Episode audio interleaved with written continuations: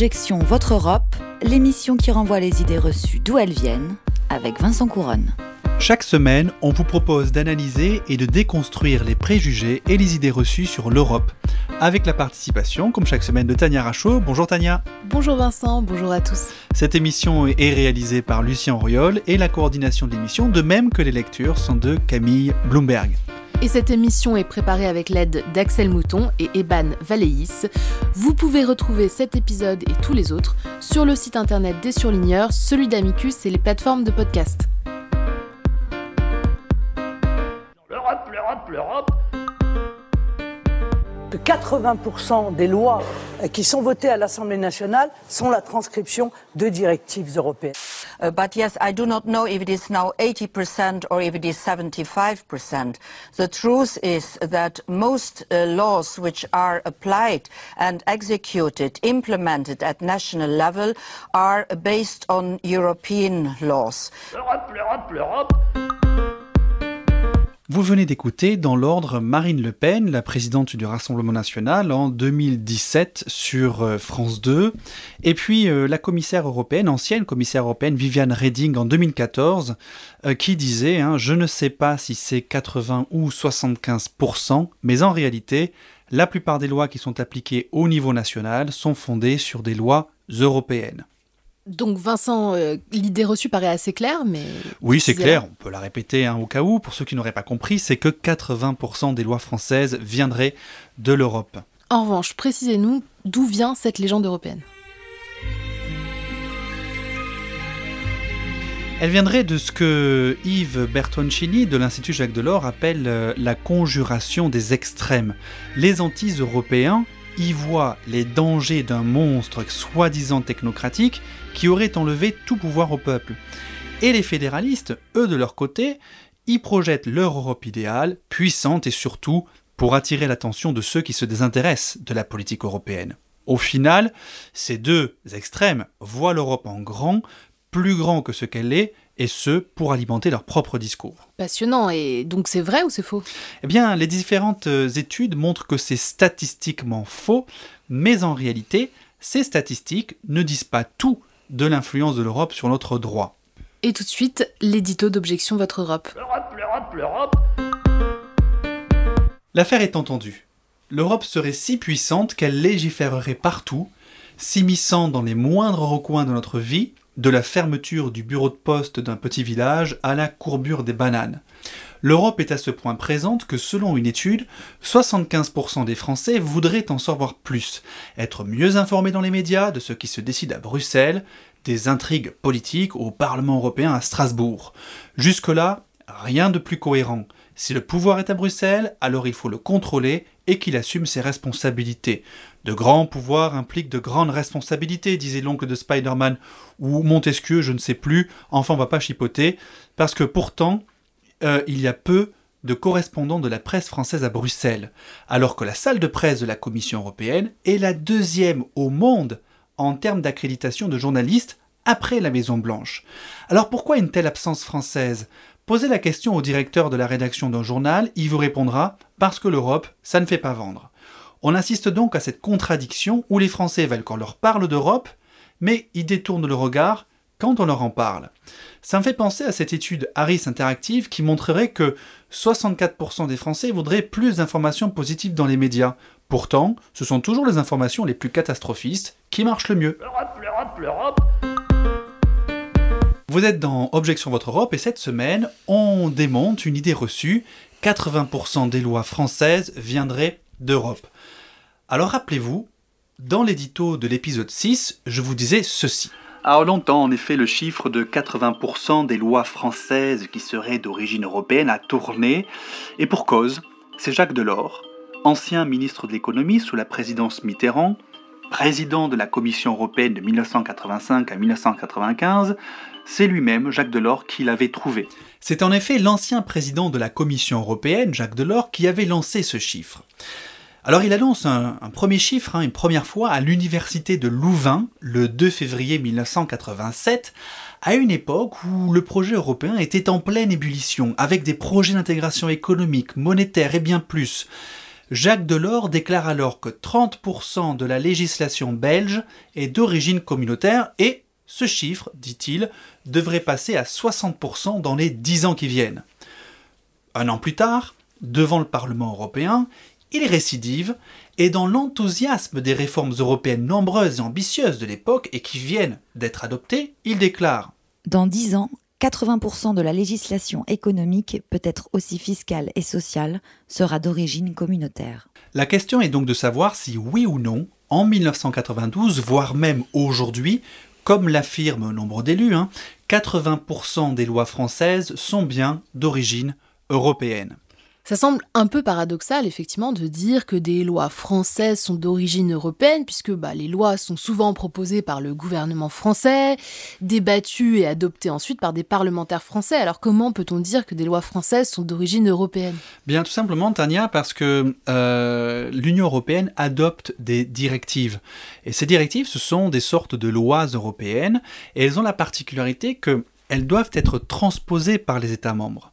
C'est-à-dire qu'en France, le Parlement va adopter une loi qui reprend le contenu de la directive européenne afin que celle-ci puisse s'appliquer sur le territoire national. Or, je grossis le trait, hein, parce qu'en réalité, une directive qui n'est pas transposée peut quand même s'appliquer, mais sous certaines conditions. En tout cas, retenons que le Parlement doit transposer. On peut donc compter ces lois de transposition. Très précisément, ça représente 19% des lois adoptées par le Parlement français. 19% de ces lois contiennent une transposition de directives européennes. C'est un cinquième des lois donc qui sont adoptées chaque année et qui sont donc en réalité des règles européennes qui vont s'imposer à tous les Européens. On est donc très loin des 80%. Et même si on prend les lois qui, sans transposer une directive, sont plus simplement impulsé par l'Union européenne. On arrive péniblement à 29%. Dans l'absolu, c'est déjà pas mal. Et ça justifie d'ailleurs qu'on s'intéresse un peu plus à ce qui se passe à Bruxelles et à Strasbourg.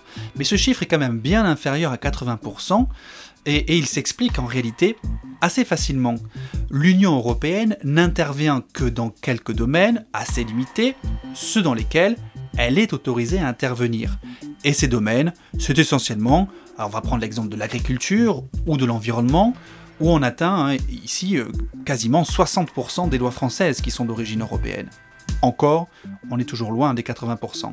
Mais dans des domaines dans lesquels l'Union européenne n'agit quasiment pas, comme le logement ou la protection sociale, on ne dépasse pas les 10%. Si Jacques Delors ne s'est jamais trop étendu à ce propos par la suite, euh, le fait que l'étude de référence, et dont je cite les chiffres ici, soit publiée en 2014 par l'Institut Jacques Delors, qui l'a fondé, eh bien c'est peut-être, je dis bien peut-être, une mise au point indirecte de l'intéressé.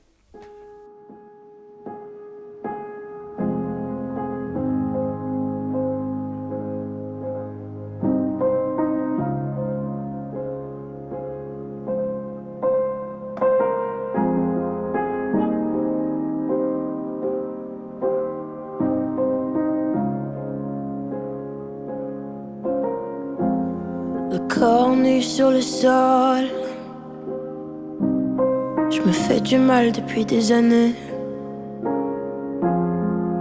La main sur les yeux. Pas envie de la retirer. Euh.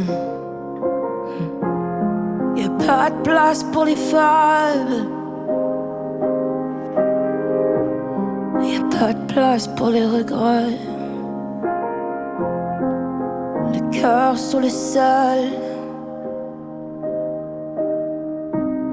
Relève-toi, faut pas déconner. Je sais bruit dans ma tête et j'aimerais que ça cesse, mais en vain. Ah, J'ouvre un peu les yeux, des couleurs,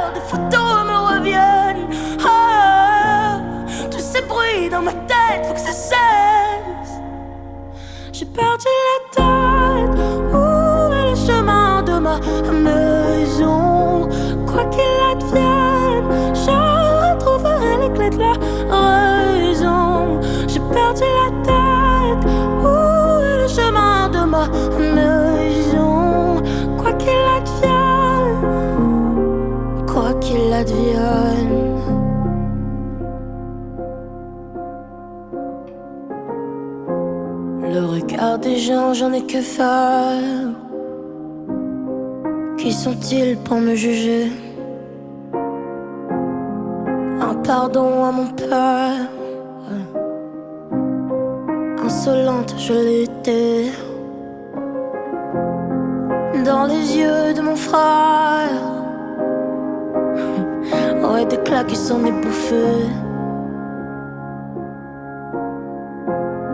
Sur les joues de ma mère. Vous êtes toujours dans Objection Votre Europe et vous écoutez Iselt avec son titre Corps. Alors la prédiction de Jacques Delors n'a pas eu lieu. Et c'est vrai que l'ancien président de la Commission européenne a souvent exprimé son regret qu'en mettant en place une monnaie unique, les États membres n'aient pas voulu tout de suite sauter le pas d'une union économique, sociale et fiscale. On en a vu les conséquences lors de la crise de la zone euro, l'Europe étant incapable d'apporter une réponse fiscale et sociale à cette crise, et ne pouvant donner qu'une réponse budgétaire, de l'argent contre des réformes. Il est là le vide laissé par la prédiction jamais réalisée de Jacques Delors. Oui, mais compter des lois d'origines européennes, eh bien ça ne suffit pas vraiment à bien comprendre l'influence de l'Europe sur notre droit. Parce que bon, une directive n'est pas forcément transposée par le Parlement. Elle peut aussi l'être simplement par le gouvernement, par voie de décret par exemple. Oui, exactement, Tania. En réalité, quand on prend en compte ces transpositions hein, par euh, le gouvernement directement, qui ne passent pas par le Parlement, on se rend compte qu'elles sont trois fois plus nombreuses que celles euh, qui passent par le Parlement. Mais alors attention, ça ne veut pas dire que les normes européennes occupent trois fois plus de place dans notre ordre juridique. Car des actes réglementaires, il y en a des milliers qui sont adoptés chaque année, et une petite partie seulement a une origine européenne. Mais cessons de compter parce que ça donne l'impression d'une certitude, les chiffres, alors que mesurer l'influence européenne sur les normes nationales, c'est en fait bien plus compliqué. On peut s'intéresser à l'aspect qualitatif par exemple. Tenons euh, exemple au hasard, la règle des 3%. Ouais, au hasard, c'est une obsession chez vous. Oui, Tania, mais c'est juste pour l'exemple. Mhm. Regardez, c'est cette règle des 3% qui euh, est, quasiment enterrée, mais provisoirement de toute façon pendant la crise sanitaire et qui va bien ressortir un jour. Cette règle des 3% de déficit euh, budgétaire, elle a un impact massif sur plusieurs ministères, voire sur tous les ministères. Les programmes de suppression d'un fonctionnaire sur deux sous la présidence de Nicolas Sarkozy, ou la politique du faire mieux avec moins euh, lancée par Emmanuel Macron, ben, ces programmes-là, c'est fait pour respecter la règle des 3%. Alors oui, la France choisit ses propres moyens pour rentrer dans les clous, mais il n'empêche que toutes ces décisions qu'elle prend, c'est pour un seul objectif Pourtant, cet objectif des 3%, il ne tient qu'en quelques lignes dans les normes européennes. Au contraire hein, de normes européennes, par exemple sur la taille des concombres, hein, plus massives sur leur aspect technique, mais dont l'impact est nettement moindre. Et je vais citer là notre recherchiste Axel qui conclut c'est pas toujours la taille qui compte, c'est l'impact. Mais oui, c'est pas Eban qui aurait fait cette remarque, on est bien d'accord. mais alors, une fois qu'on a dit ça, on se rend compte qu'une bonne partie de notre droit est touchée par l'influence européenne. Lorsqu'un État transpose une directive, qu'est-ce qui nous dit qu'en l'absence de cette directive, il n'aurait pas donné la même orientation à ses politiques publiques? Tenez par exemple la directive protégeant les lanceurs d'alerte.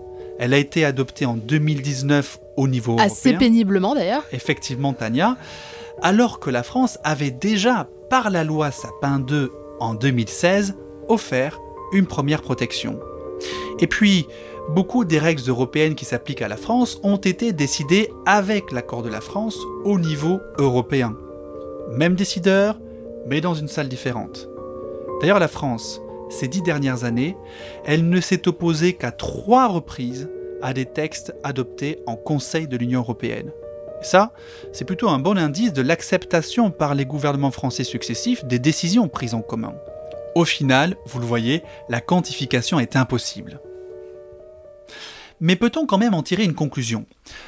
Le droit français est européanisé autant que le droit européen est francisé. Parce que poser la question de l'influence des normes européennes devrait nous pousser à regarder aussi l'influence de la France sur les normes européennes. Des réformes que la France porte à Bruxelles parfois discrètement pour éviter de les porter à Paris, où elles s'exposeraient beaucoup plus à la critique. Par exemple, la réforme des retraites. Mais alors qu'on parle d'influence de la France sur l'Europe, ce qui n'est pas le sujet, Tania, vous allez nous parler de l'influence des lobbies euh, y compris sur, euh, sur le droit, euh, sur la politique européenne. C'est l'heure de votre chronique et les droits de l'homme, bordel. Personne ne peut raisonnablement et sérieusement dire que la France est le pays des droits de l'homme. Si un bon pourcentage des lois françaises est donc issu de normes européennes et internationales, est-ce que le reste ne viendrait pas des lobbies?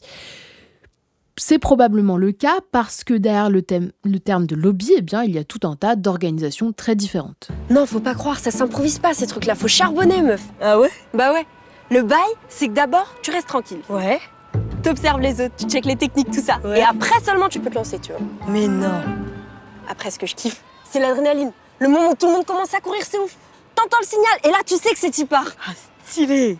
Tu me verrais. Quand je suis avec la meute, je suis une machine, je suis inarrêtable. Non, vraiment, je kiffe ça, la chasse à courre. ouais, ouais, je vois ça, meuf, que tu kiffes ça. bon, là, par exemple, on vient d'entendre un spot publicitaire un peu gênant du lobby de la chasse. Il y a donc ces lobbies un peu douteux, les chasseurs, les défenseurs d'armes en général, ou ceux qui défendent Monsanto pour ne pas le citer.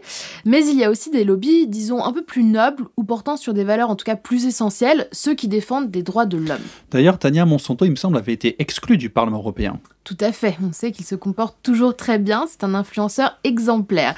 Mais bon. Pour mettre tout de suite les choses au clair, justement, euh, du côté des lobbyistes droits de l'homme, on va plutôt les appeler les plaidoyistes. Et on si l'on regarde sur les sites internet euh, de grandes ONG, eh on voit des rubriques plaidoyer, comme c'est le cas d'ailleurs euh, sur le site de la Fédération internationale des droits de l'homme, d'ATD Carmonde ou encore Oxfam International. Alors, rembobinons du coup. Le lobbying, c'est quoi en fait? C'est agir en amont de l'adoption d'une loi c'est influencer les politiques pour qu'ils prennent en compte la situation et la vie de la société civile. Mais pour influencer, il faut être entendu, ce qui n'est pas toujours évident. Il faut pouvoir s'organiser, réfléchir à des moyens d'action, rencontrer les décideurs, produire des documents. Et donc, dans le milieu des droits de l'homme, il y a souvent moins d'argent que chez les chasseurs. Prenons l'exemple de la création du crime d'écocide. L'objectif des militants écologistes est de faire reconnaître l'écocide avec une punition pénale, autrement dit punir les entreprises qui endommageraient l'environnement. Coucou la farge qui déverserait du béton dans la Seine à Paris. Le discours, le plaidoyer est entendu puisque le Parti socialiste en 2019 comme quoi lui aussi existe toujours, par le biais de ses parlementaires, a déposé une proposition de loi en ce sens pour reconnaître l'écocide. Mais malheureusement, en décembre 2019, le texte est rejeté car il serait trop vague. On assiste en fait à un concours de plaidoyistes puisque le milieu de l'industrie serait directement concerné par cette nouvelle infraction pénale. Mais tout n'est pas négatif. Valérie Cabane, juriste internationale très engagée sur la question, témoigne dans une interview sur le site de Monsieur Mondialisation en décembre 2019. Je ne peux pas ignorer qu'on a fait beaucoup de progrès depuis 2013. À cette période, le mot d'écocide n'était même pas compris. Je passais dix minutes avec les journalistes pour leur expliquer ce que c'était. Depuis 2016, ce terme a intégré le dictionnaire. On sent à présent, avec la mobilisation des jeunes, des citoyens, que l'intérêt pour le sujet grandit. Emmanuel Macron a lui aussi employé le mot écocide à la suite des incendies qui ont eu lieu en Amazonie cet été. Les choses avancent. Cette évolution est peut-être lente, mais elle démontre l'importance du plaidoyer, des lobbies, y compris pour porter des combats comme celui de l'écocide, qui, je l'espère, sera un jour un crime reconnu dans le Code pénal français. Merci Tania pour cette chronique. En tout cas, j'ai noté quelques idées de nouveaux euh, épisodes. Merci à tous de nous avoir écoutés. Objection Votre Europe, c'est terminé pour aujourd'hui. Rendez-vous au prochain épisode sur le site d'Amicus Radio et des surligneurs et sur l'antenne de radio. Toutes les références et les extraits sonores sont à retrouver sur la page de l'émission sur le site d'Amicus Radio. Et pour l'actu, comme toujours, suivez-nous sur nos réseaux sociaux. À bientôt!